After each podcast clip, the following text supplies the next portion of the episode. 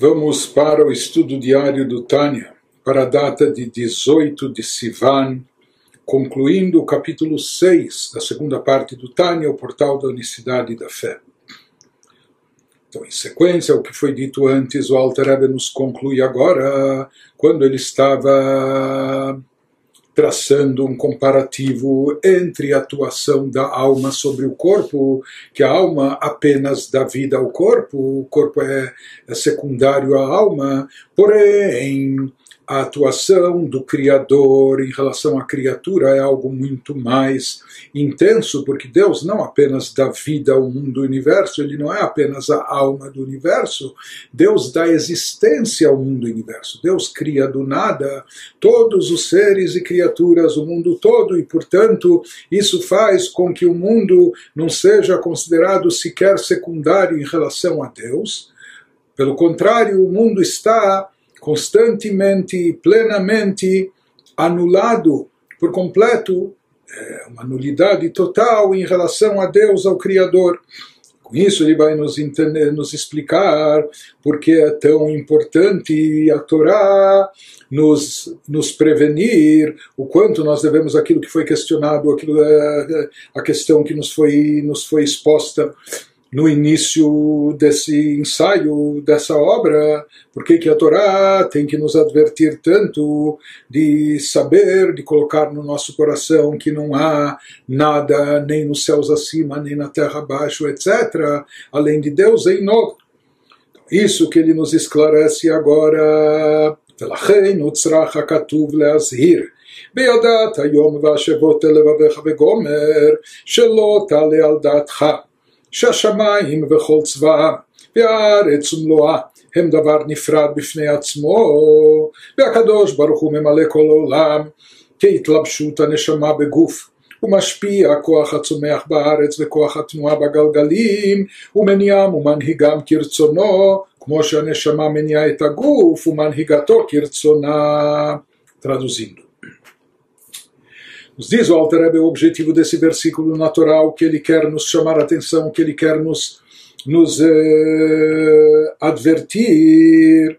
Nos diz, por isso a Escritura teve de instruir-nos, saberás hoje e considerarás em, tu, eh, em teu coração que nos céus acima, na terra abaixo não há nada além de Deus, etc., para que a pessoa não se permita pensar que os céus e tudo que eles contêm, e a terra e tudo que ela contém, possuem existência própria, secundária, para que a gente não cometa esse equívoco, para que a gente não pense que a atuação de Deus do Criador sobre o mundo é igual à atuação da alma sobre o corpo, para que a gente não imagine que os céus, com tudo que eles contêm, a terra, com tudo que contém, possuem existência própria, secundária, mas uma existência própria, separada.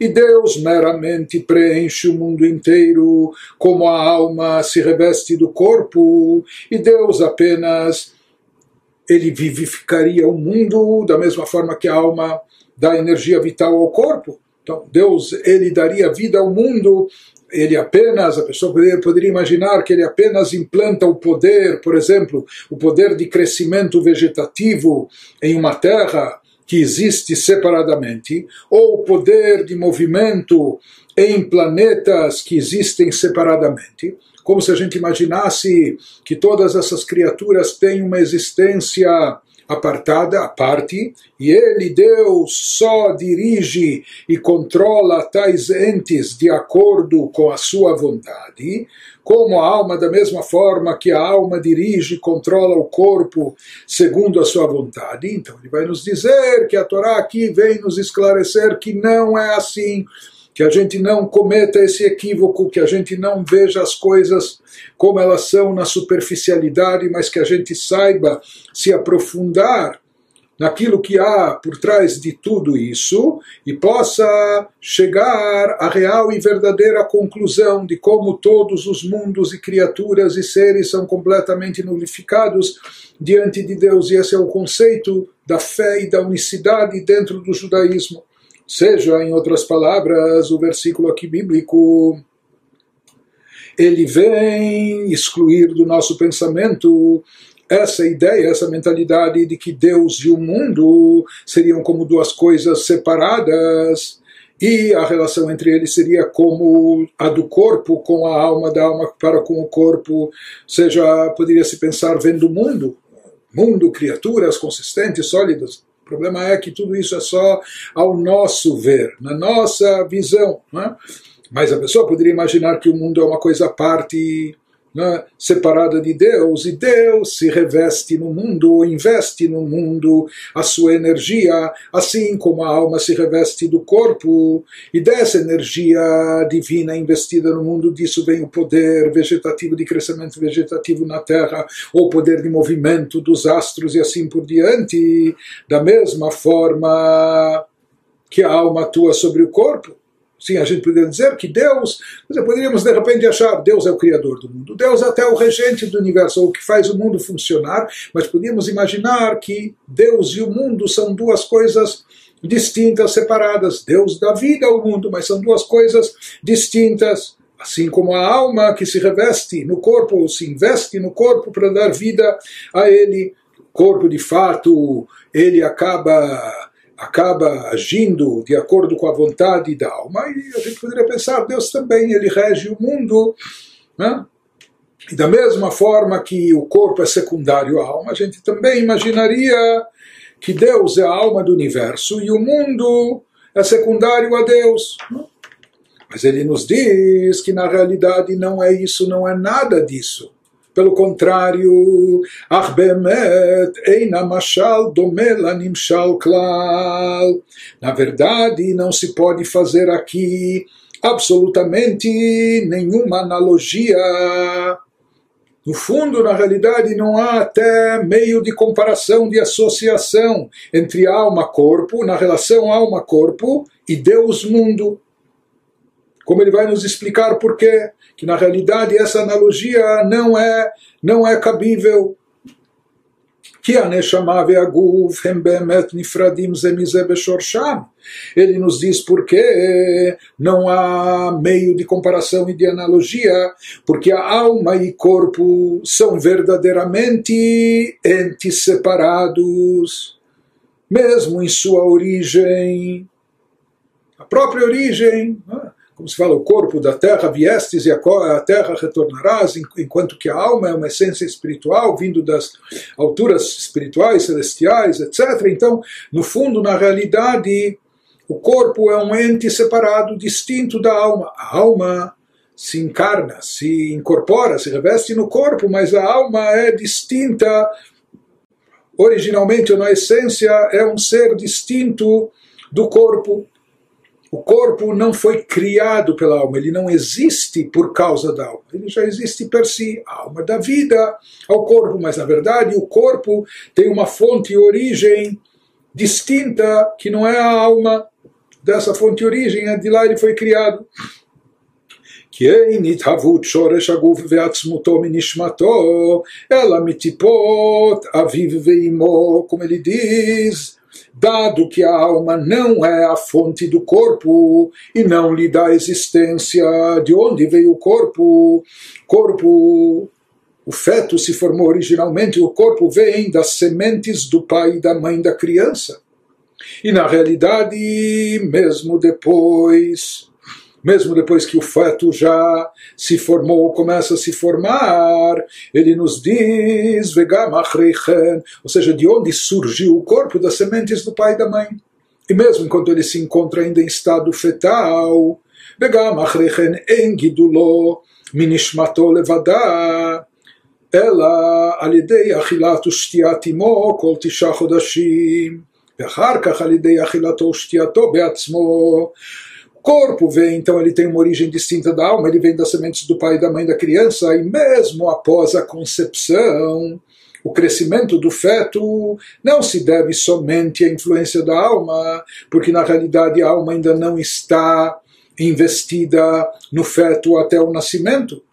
Então, o crescimento do feto não se deve somente à influência da alma, e sim ao que a mãe come e bebe durante os nove meses de gestação. Portanto, portanto a fonte de surgimento, de crescimento do corpo não vem da alma ou somente da alma. E mesmo depois disso, depois do nascimento, a criança cresce não só pela força e energia que a alma insufla dentro do corpo, não, a criança cresce pelo que ela própria come e bebe. Portanto, daqui nós vemos que corpo e alma são essências, são seres, são entidades distintas, com origem distintas, e cada uma com existência própria, independente da outra. מה שאין כן השמיים והארץ שכל עצמותם ומהותם נתהווה מאין ואפס המוחלט רק בדבר השם ורוח פיו יתברך não é esse o caso dos céus e da terra e de tudo que eles contêm, de todo o universo cujo ser inteiro das criaturas é criado do nada e vazio absolutos. Eles nunca existiram, não existiriam não existem se não fossem criados por Deus. Eles existem unicamente pela palavra de Deus e sopro da sua boca, na linguagem de Salmos 33, 6. E mais do que isso, assim eles foram criados e assim lhes foi dada existência, e mais do que isso, assim lhes é mantida a existência, assim eles permanecem não só vivos, mas também existentes a posteriori e continuamente. וגם עדיין ניצב דבר השם לעולם. ושופע בהם תמיד בכל רגע, ומהווה אותם תמיד מאין ליש, כהתהוות האור מהשמש בתוך גוף כדור השמש עצמו, דרך משל, pois ainda a palavra de Deus permanece para sempre nos céus, naquela referência que fizemos no início da obra sobre Salmo 119, 89, palavra de Deus que deu origem à criação dos céus do firmamento, que haja céus, essa palavra que foi emitida nos seis dias do Gênesis, ela continua, ela permanece para sempre nos céus, lhe dando existência, tirando isso do nada, e assim como nos céus, em todas as outras criaturas. E essa energia flui para dentro dos céus e da terra, constantemente, criando-os continuamente, como nós falamos, recriando, mantendo a criação não só viva, mas existente, retirando isso do nada. Isso é feito continuamente a partir do nada, a cada momento, conforme a gente explicou acima. Portanto, a atuação de Deus sobre o mundo, do Criador sobre o mundo, é totalmente distinta da, da, da, atuação da alma sobre o corpo. O corpo é secundário à alma, mas os mundos não é que eles são secundários a Deus, os mundos não existem sem Deus. Toda existência, ou suposta existência que se dá aos mundos é apenas em função da energia vital que lhes tira, lhes retira do nada a cada instante. Em relação a Deus, os mundos de fato estão completamente anulados, são nada e uma nulidade total. Ele nos diz que isso é o significado do que o versículo da Torá quer nos transmitir, que a gente tenha essa noção, que a gente chegue a essa conclusão, para que a gente não veja o mundo como algo apartado de Deus e que Deus apenas dá vida ao mundo universo, mas que a gente saiba que Deus dá existência plena ao mundo universo e o mundo universo não tem qualquer existência ou identidade própria sem Deus além de Deus. Portanto, o que de fato existe, a única existência absoluta, é apenas e tão somente a divindade.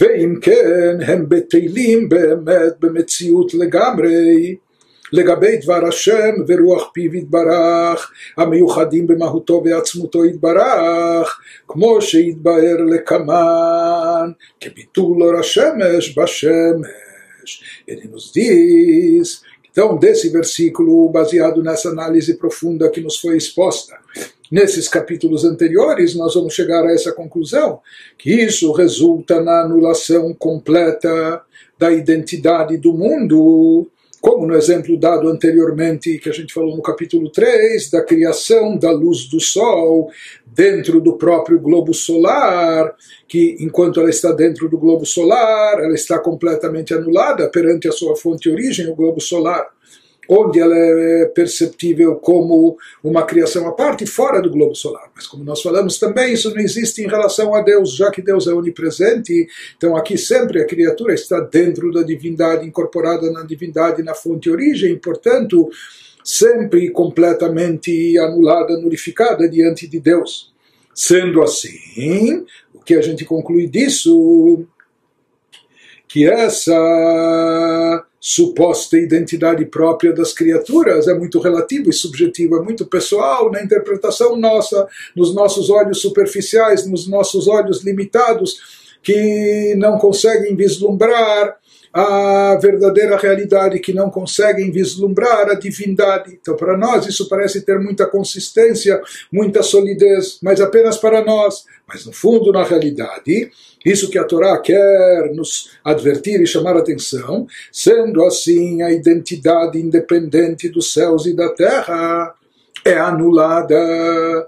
Essa identidade independente é apenas meramente aos nossos olhos superficiais, mas no fundo e na realidade ela é anulada de forma total e absoluta pela palavra de Deus e sopro de sua boca, que representam a energia vital divina que dá existência aos seres e criaturas, retirando-os do nada a cada instante, os quais estão completamente, ou seja, uma vez que todos eles, eles são derivados dessa energia divina da palavra de Deus, os quais estão completamente fundidos com a própria essência e ser de Deus. palavra de Deus, essa energia divina, é algo que está completamente unificado com Deus. Então, uma vez que toda a existência, não só a vida, mas a existência total e completa, das criaturas, é derivada da palavra de Deus. A palavra de Deus aqui representa a energia divina que é externada, que é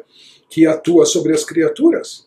E a existência de todos os seres, na realidade, é a mesma existência, como no, no, na analogia, no exemplo dos raios do Sol, quando incorporados dentro do Sol que lá eles não têm nenhuma identidade própria, lá eles estão completamente nulificados. Da mesma maneira, exatamente, ele nos diz: céus, terras, todos os mundos, universos, com todos os seus seres e criaturas, estão completas, são, estão completamente anulados diante da sua fonte de energia, a palavra de Deus, que lhes faz existir. Exatamente como a luz do sol, dos raios solares, está anulada dentro do globo solar. Por que, que a gente não percebe, não nota isso? Como a gente disse, רק שהן הן גבורותיו במידת הגבורה והצמצום, להסתיר ולהעלים החיות השופע בהם, שיהיו נראים השמיים והארץ וכל צבאם, כאילו הם דבר בפני עצמו. Ele nos diz, apesar de como nós falamos como isso ele vai nos explicar mais adiante também nos capítulos 11 e 12, no final da obra, que as emanações de Deus são anuladas, tudo aquilo que se deriva de Deus é anulado como a luz solar dentro do Sol. Porém, elas são de fato, a gente não vê e não percebe isso, por quê? Porque elas são de fato expressões do poder de Gevurah de Deus, e o poder de Gevurah é aquilo que condensa, oculta, encobre para nós pelo menos, não é?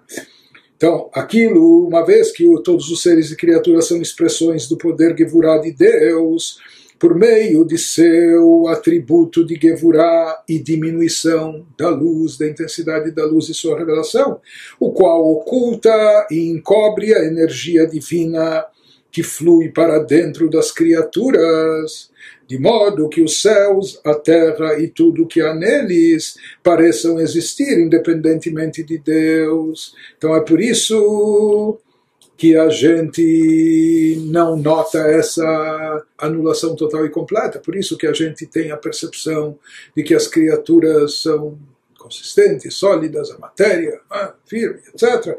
Por quê? Por causa do Tzimtzum, mas como nós falamos, o Tzimtzum ele afeta apenas a nós, mas não a Deus, que na realidade verdadeira, divina, de fato, tudo está completamente anulado a Deus. Não somente como o corpo está secundário e subordinado à alma, muito mais do que isso. Tudo está completamente anulado a Deus, já que não tem nenhuma, nenhuma existência própria, sequer por um instante, sem a força divina que emana sobre ele, sobre os seres e criaturas. Isso que ele nos diz, mas toda essa ocultação diz respeito apenas a nós, é? na nossa realidade, na nossa visãozinha. Mas não, de fato, na visão suprema em relação a Deus. אבל לגבי הקדוש ברוך הוא, כל הקמא כלא ממש חשיבי, כאור השמש בשמש, essa diminuição e ocultação derivada do tzimtzum, do poder de gvurá, Havai o Elohim, já falamos que isso está unificado com Deus, etc. Então essa diminuição e ocultação, porém, só são efetivas na perspectiva dos mundos inferiores, de nós, criaturas inferiores. Todavia, na perspectiva de Deus, nas palavras do Zoar, em sua presença, tudo é considerado zero, tudo está completamente nulificado, literalmente como a luz solar dentro do Sol. O famoso exemplo, analogia que o Alter nos trouxe anteriormente, que ele volta, volta a repetir, enfatizar. Ou seja, em relação a Deus, uma vez que o tzimtzum, todo encobrimento, ocultação, não o afeta em absoluto, porque é ele mesmo que produz e realiza essa ocultação, portanto, para ele, em relação a ele, as criaturas são de fato completamente nulas, nulificadas, totalmente anuladas, exatamente como a luz do Sol, dentro do globo solar, que lá elas não têm nenhuma identidade própria. Vem midata gvura masteret chas v'shalom barach, que que einenu davar bifneatzmo, ela Hashem hu Elokim, E conforme nós aprendemos anteriormente nesse capítulo, o atributo divino de Gevurah, bom, mas existe aqui ocultação, condensamento, cobrimento, mas a gente já viu que esse atributo divino de Gevurah não oculta nada dele, de Deus, oculta somente apenas e tão somente a nós. Mas em relação a ele, Deus nos livre, não oculta em nada porque não é separado de Deus. Aqui o atributo de Gevurah não é uma força de contenção, de retenção, de ocultamento que vem de fora, Deus nos livre. O atributo de Gvurá não é algo separado de Deus, muito pelo contrário. Ao contrário, Havaye é Elohim, está perfeitamente integrado e unificado com a divindade e a revelação está implícita, ou seja, Havaye, o Elohim, Havaye é a fonte de revelação, enquanto que Elohim é encobrimento. E aqui ele quer nos dizer, no versículo bíblico, saiba que Havaye, o Elohim, que mesmo quando se vê encobrimento e ocultação, isso é apenas em relação a nós, mas em relação a Deus, Havai é o Elohim, o que predomina é Havai é a revelação. Ou seja, a revelação está implícita mesmo dentro do seu poder de diminuição. E com isso, o Alter conclui o capítulo 6, talvez a primeira metade, dessa segunda parte do Tânia, o portal da unicidade e da fé. E aqui, de certa forma, ele conclui aquilo que ele iniciou a explanação no capítulo 1, eh, explicando o sentido mais profundo do versículo bíblico, a data que você saiba hoje, que você se conscientize no teu coração que Havai é o Elohim, etc.